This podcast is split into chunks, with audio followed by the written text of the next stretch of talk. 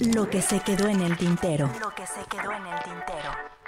Memorias, recuerdos y anécdotas de Víctor Hugo Sánchez, periodista y relaciones públicas desde hace más de tres décadas. Lo que se quedó en el tintero. Juan el Gallo Calderón. En 1987, recién egresado de la Facultad de Ciencias Políticas y Sociales, mi manera de hacer periodismo era, mm, ¿cómo decirlo? Irreverente, contestatario. Era un simple reportero que cuestionaba el establishment del sistema. Y el sistema se llamaba Televisa. Existían Canal 13 y Canal 11, pero pues ni existían. Para 1989-90, y ya teniendo el visto bueno de mi periodismo por parte de Milo Azcárraga Milmo, les conté cuando mi jefe, jefe, el señor Gabriel Larcón, me mandó llamar para decirme que Don Tigre me había felicitado por mi chamba. Así que me di a la tarea de ser ese periodista incómodo, el que siempre cuestiona, indaga, pregunta lo que ellos no quieren que se les pregunte.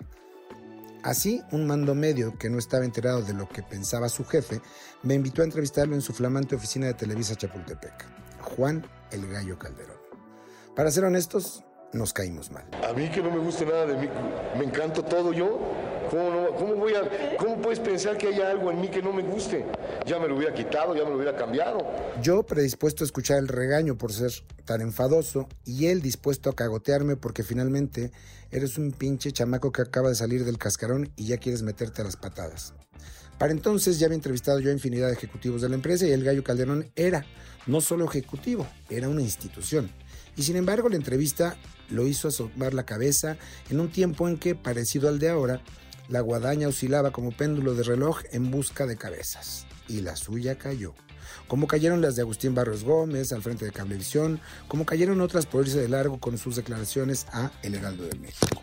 Y porque en ese entonces, como ahora, Don Tigre como Don Hijo de Tigre, se dieron cuenta de que sus colaboradores estaban viejos y que no estaban dando respuesta a la demanda de sus audiencias. Y comenzó la corredera de gente, incluyendo al admirado Gallo Calderón.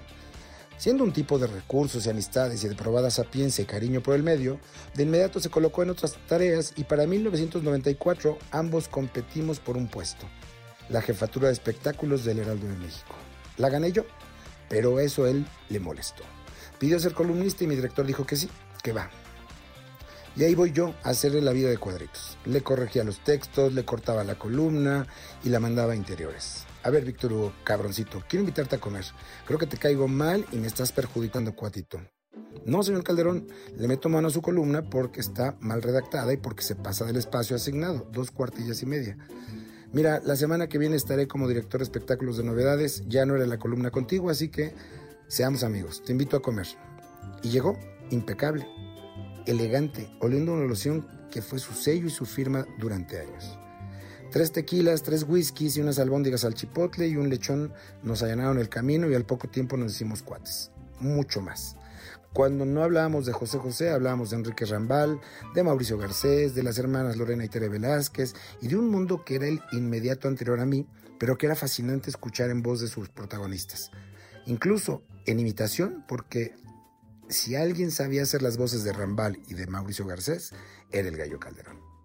Cada uno en su trinchera, solíamos reunirnos en el mesón del CID, cerca de nuestras redacciones.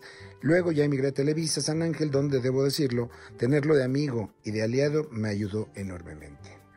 Yo era el jefe de prensa de Televisa, lo fui cuatro años y entre mis funciones encontraba, obvio, estar bien con la prensa en general, sobre todo la de farándula, con la que cada año viajábamos 12 días al Festival Acapulco.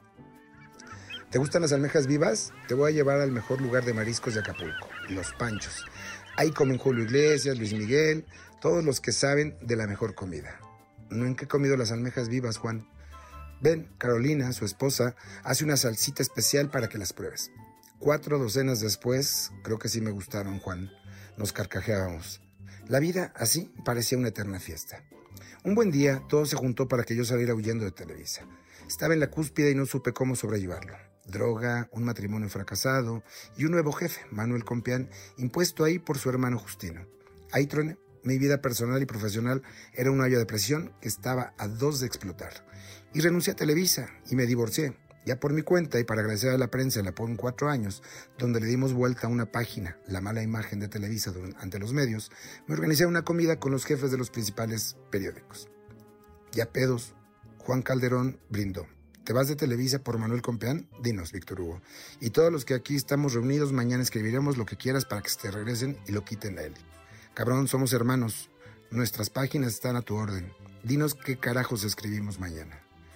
Y no, no hizo falta que nadie escribiera nada. Yo estaba por emprender un viaje en solitario para encontrarme. Hace varios años Juan Calderón se fue.